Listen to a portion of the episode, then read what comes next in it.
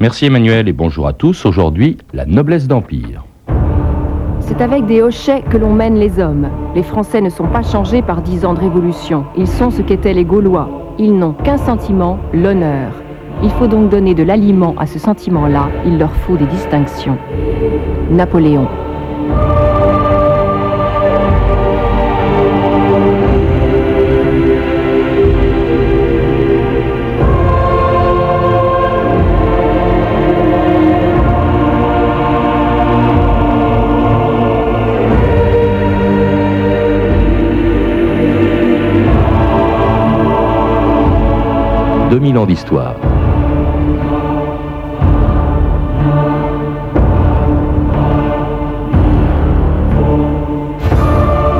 En révolution, disait Napoléon, on ne détruit que ce que l'on remplace. Et puisque 18 ans après la révolution, on n'avait toujours pas remplacé la noblesse de l'ancien régime, abolie en 1790, Napoléon créa sa propre noblesse, la noblesse impériale, en accordant en 1808 3600 titres de prince, de duc, de comte ou de baron. Certes, cette année-là, l'empereur des Français ne rétablissait pas les privilèges d'autrefois, et contrairement à celle de Louis XVI, sa noblesse était ouverte à tout le monde, à des aristocrates de l'Ancien Régime comme Talleyrand, ou à des roturiers comme la très pittoresque maréchale Lefebvre, duchesse de Danzig, la célèbre Madame Sangène, une ancienne blanchisseuse qui avait sans doute oublié l'époque où, 18 ans plus tôt, à l'Assemblée constituante, elle avait entendu les plus vieilles familles de France renoncer elles-mêmes à leurs privilèges c'était pendant les nuits du 4 août 1789. Dites au peuple que vous reconnaissez l'injustice de ses droits acquis dans des temps de ténèbres et d'ignorance.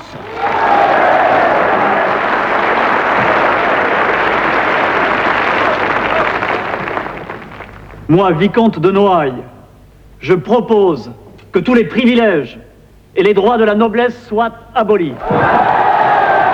Jean Pulard, bonjour. Bonjour. Alors, ce que l'on vient d'entendre dans cet extrait de film, hein, c'était la nuit du 4 août 1789, l'abolition des privilèges, mais pas encore de la noblesse de l'Ancien Régime. Non, ce sont les droits féodaux qui sont abolis à la suite de la révolte des campagnes, de la grande peur, des châteaux qui brûlent, l'impopulaire droit de chasse, la corvée, le sens, le champard et les dîmes. Tout cela est englouti et en même temps disparaissent les privilèges mmh. qui faisaient, et du clergé et de la noblesse des ordres à part. Cette nuit du 4 août, on n'insiste pas assez et capital. Je vous rappelle qu'on ne l'a pas fêté, bizarrement, lors mmh. des célébrations euh, du bicentenaire de la Révolution française. Or, c'est fondamental.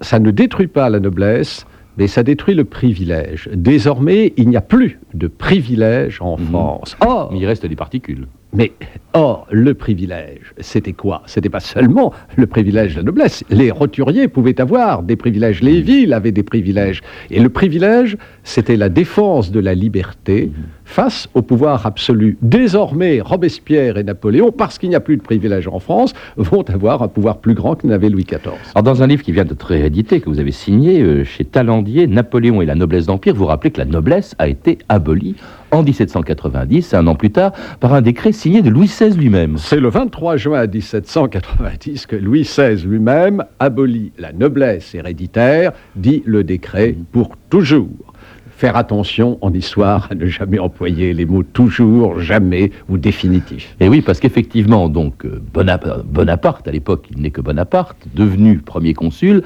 envisage très vite de rétablir justement la noblesse dont vous parlez dans votre livre, la noblesse d'empire, une nouvelle noblesse. Pourquoi euh, Parce que c'est quand même le fils de la Révolution, Bonaparte. C'est le fils de la Révolution, mais si la Révolution a emporté euh, la noblesse, c'est pour une raison fort simple, c'est que cette noblesse d'Ancien Régime, ruinée, s'était refermée sur elle-même et s'était réservé euh, les places.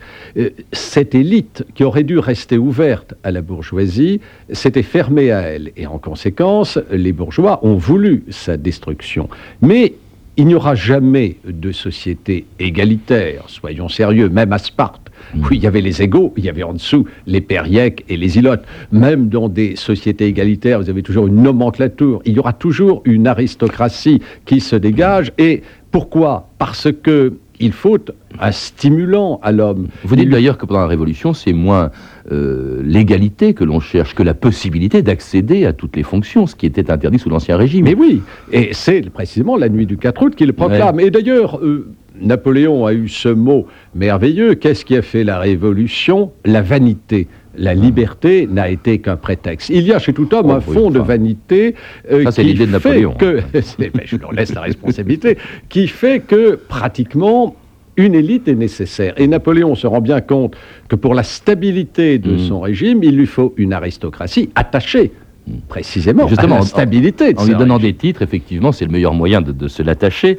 Euh, c'est ce qu'il va faire, donc, effectivement, bientôt. Surtout que c'est une chose qui devient euh, absolument impossible à éviter quand il rétablira l'Empire. Cela dit, le rétablissement de la noblesse, il l'a fait par étapes. hein. Il craint évidemment les réactions des républicains. Et la première étape, dites-vous, c'est la Légion d'honneur. C'est une espèce de façon, au fond, de créer une nouvelle chevalerie, Jean Tudard. Oui, la Légion d'honneur euh, forme euh, la transition avec euh, ce que la Révolution avait été forcée d'utiliser, c'est-à-dire les armes d'honneur, Mhm. qui récompensaient sous la forme de sabres, de fusils, des exploits militaires, car la nécessité des récompenses se faisait sentir. Et donc, euh, on va passer des armes d'honneur à la Légion d'honneur. Mais je me permets d'insister beaucoup euh, sur ce qu'est cette Légion d'honneur de l'époque.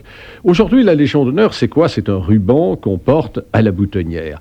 Au départ, la Légion d'honneur, c'est un corps aristocratique qui se voit affecter des biens, des biens nationaux. C'est une légion attachée au régime, avec une hiérarchie, mais les termes en sont très significatifs. Par exemple, aujourd'hui on dit commandeur, mais à l'époque on dit commandant, grand officier. Euh, vous voyez que c'était un corps, mais finalement, parce qu'il a été mal géré d'emblée, il s'est ramené une récompense individuelle. Oui, ça ne suffisait pas, donc c'était quand même la première étape vers le rétablissement d'une noblesse. Et puis, deuxième étape, en 1804, la création donc d'une nouvelle noblesse devient inévitable lorsque le Sénat propose à Bonaparte, premier consul, la mise en place d'un nouveau régime. Monsieur le Premier Consul, voici les termes de la décision prise par le Sénat. Article 1er. Le gouvernement de la République est confié à un empereur qui prend le titre d'empereur des Français. Article 2. Napoléon Bonaparte, premier consul actuel de la République, est empereur des Français. Article 3. La dignité impériale est héréditaire. C'est avec une profonde émotion que je remets cet acte entre les mains de votre Majesté, proclamant à l'instant même, pour la gloire comme pour le bonheur de la République, Napoléon, empereur des Français. J'accepte le titre que vous croyez utile à la gloire de la nation. Le 2 décembre, enfin, eut lieu le sacre immortalisé par David.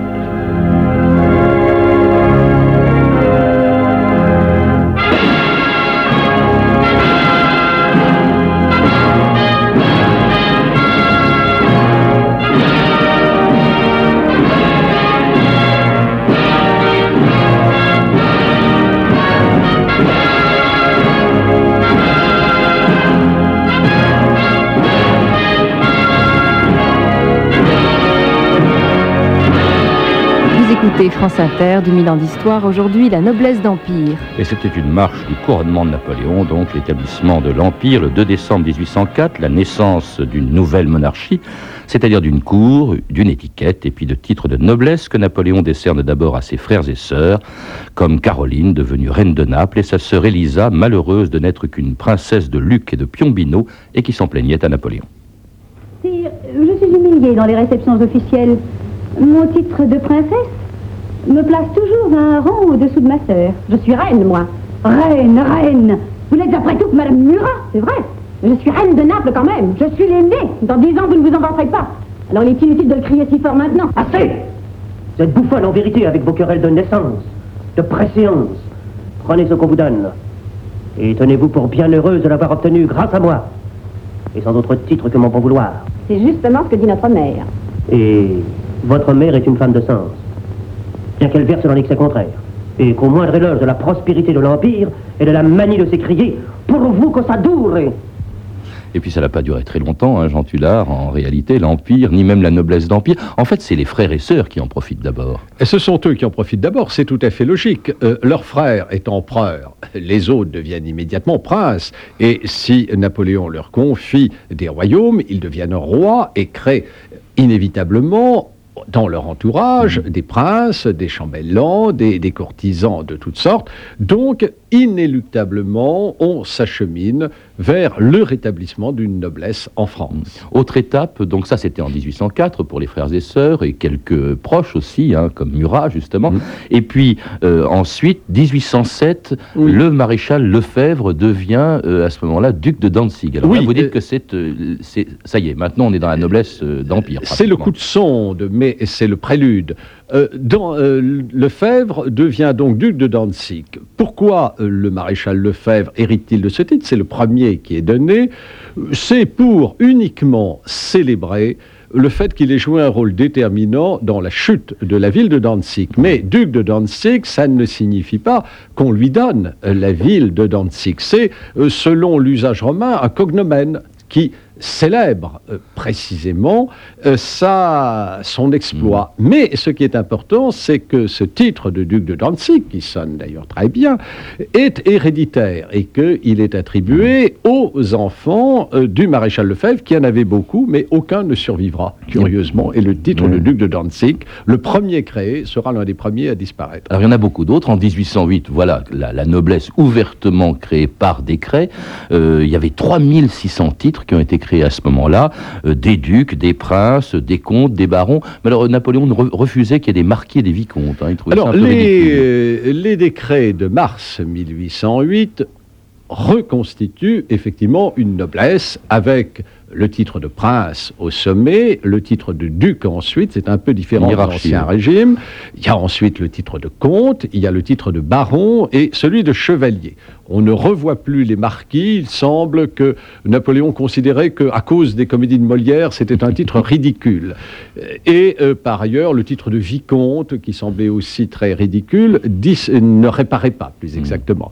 Donc, on va distribuer des titres. Mais il faut bien faire attention.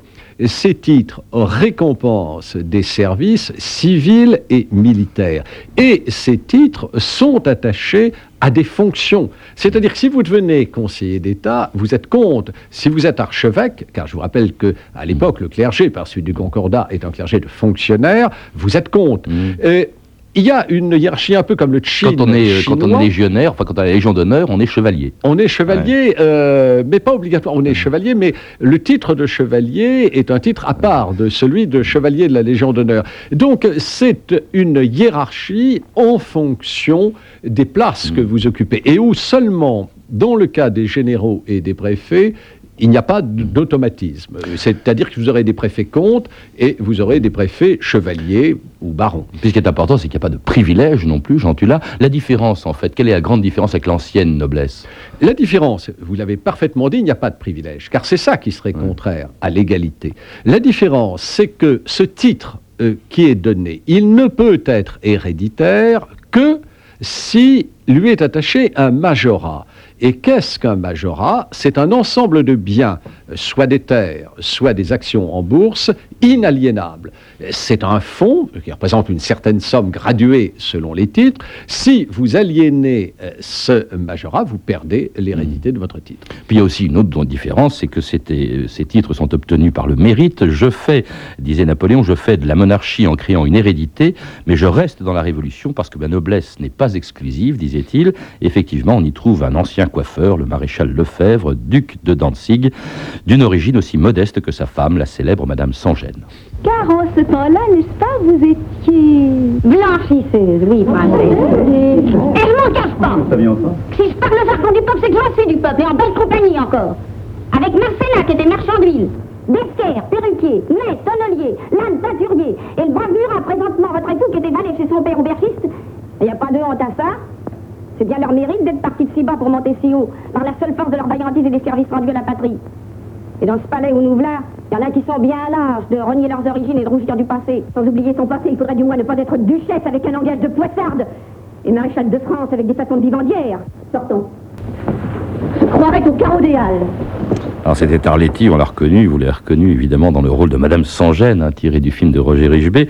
Euh, petite ambiance à la cour de, de, Napoléon, on trouvait de tout effectivement. Euh, beaucoup de gens d'origine populaire. Hein, oui, alors euh, bien entendu, il y avait 59% de militaires et ces militaires étaient peu préparés à la vie de cour. Alors permettez-moi une anecdote, c'est le général Gros qui doit être présenté à l'empereur et on lui a dit surtout, dites bien à Sa Majesté, Sire, Sire, Sire. Alors l'autre répète complètement affolé, il est présenté à l'empereur qui lui dit Comment allez-vous, général?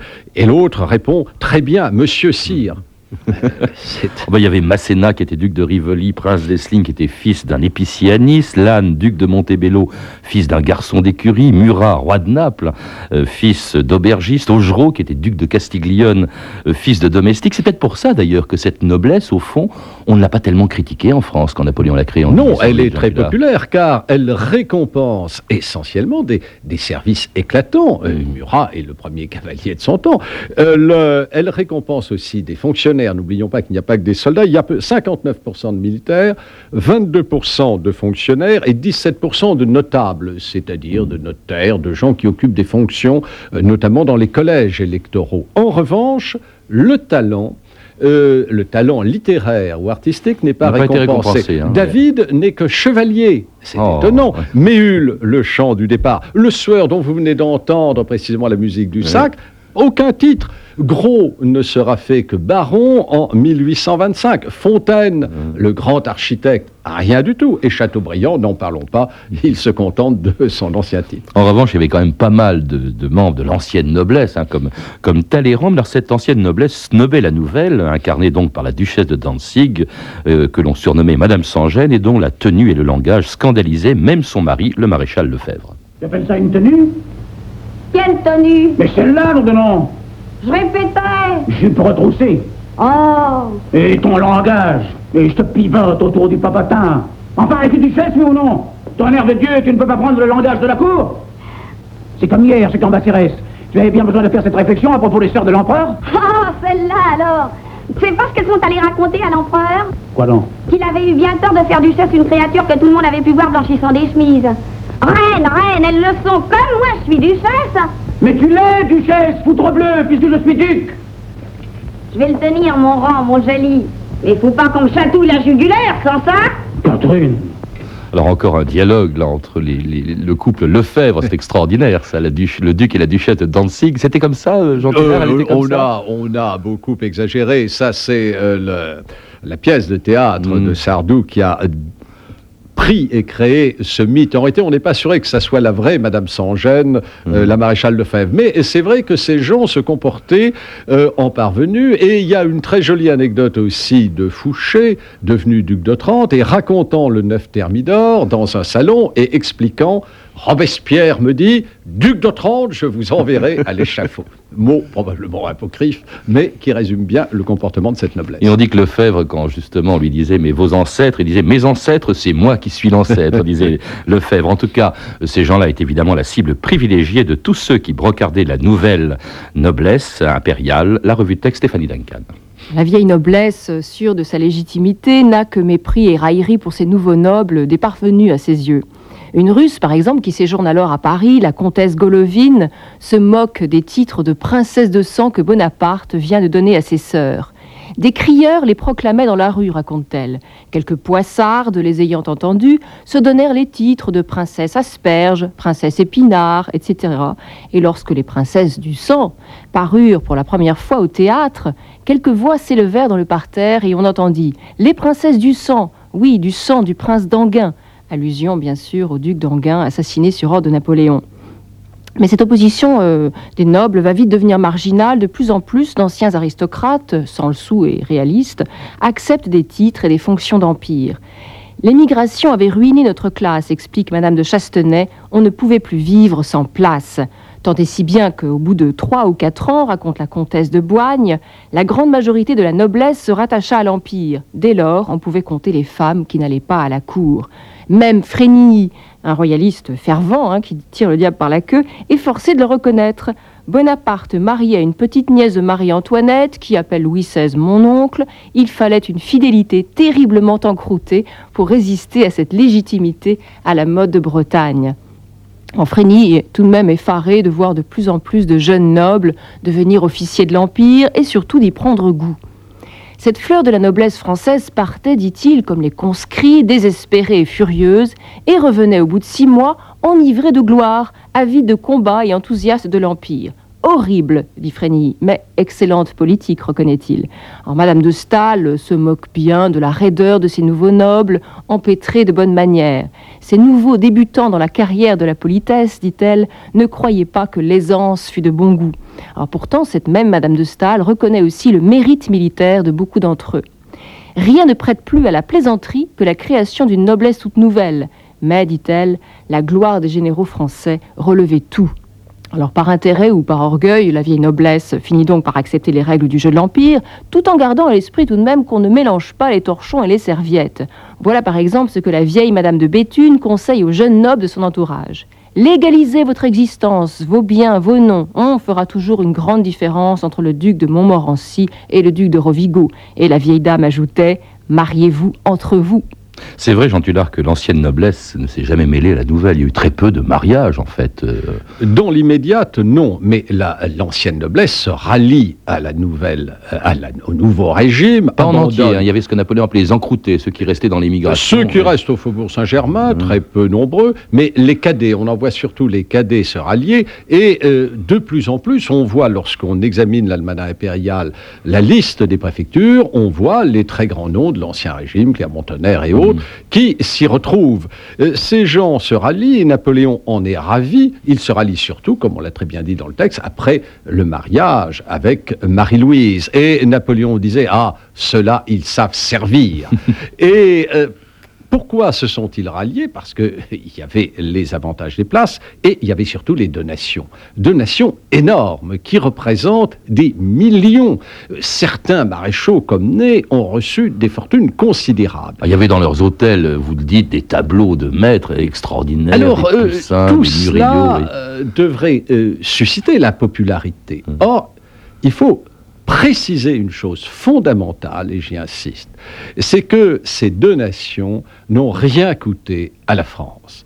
En fait, Napoléon, lorsqu'il avait remporté une victoire, une campagne, exigeait des vaincus des tribus qui représentait des sommes colossales. Hmm. Et cet argent... C'est les pays occupés, au fond, qui payaient la noblesse française, la nouvelle noblesse. Étaient, les revenus étaient affectés à ce qu'on appelait le domaine extraordinaire, qui était un budget euh, spécial, différent du budget officiel de la France, et c'est sur euh, ces tribus des vaincus que euh, Napoléon prélevait euh, les sommes qu'il allouait à ses maréchaux et à ses nobles. Donc ce n'était pas le contribuable français qui payait. Euh, une noblesse d'empire qui n'a pas duré très longtemps, vous le rappelez, six ans à peine, et pourtant Louis XVIII l'a maintenue quand il, a, il a restauré la monarchie.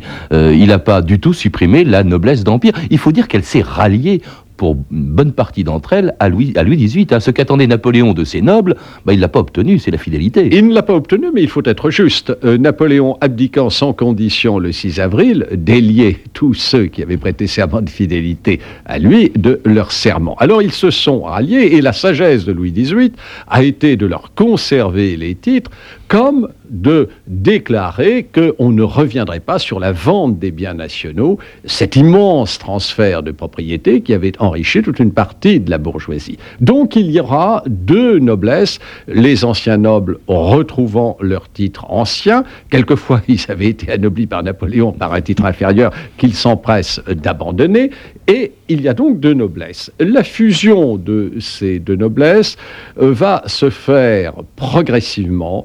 Le mouvement va devenir très fort à partir du Second Empire. Le Jockey Club sera un moyen ah de rapprochement de ces noblesses. Et pourquoi la vieille noblesse se laisse-t-elle entraîner dans la nouvelle noblesse? C'est parce que la vieille noblesse avait conservé l'idée qu'il ne fallait jamais déroger et donc elle ne travaillait pas, alors que moins scrupuleuse, euh, la noblesse d'Empire a continué à amasser une fortune considérable. Elle n'a pas duré longtemps quand même, hein, euh, même après euh, la, la, fin du Premier Empire En fait, elle s'est rapidement éteinte. Vous dites d'abord que c'est un échec dans votre livre, Jean Tullard. C'est un échec pour Napoléon. Et puis elle s'est éteinte. Beaucoup de grands noms ont disparu. Je crois qu'il faut dire que Oh. beaucoup d'entre eux étaient des maréchaux morts au champ d'honneur, Oui, parfois sans euh, descendance, etc. Sinon, les, les titres restent encore. Il y a Oui. un duc d'Albufera, un prince d'Essling, Mm. un, un prince Murat, euh, donc des très grands noms qui sont d'ailleurs portés toujours avec élégance et respect précisément du titre par les derniers descendants de cette fameuse noblesse d'Empire.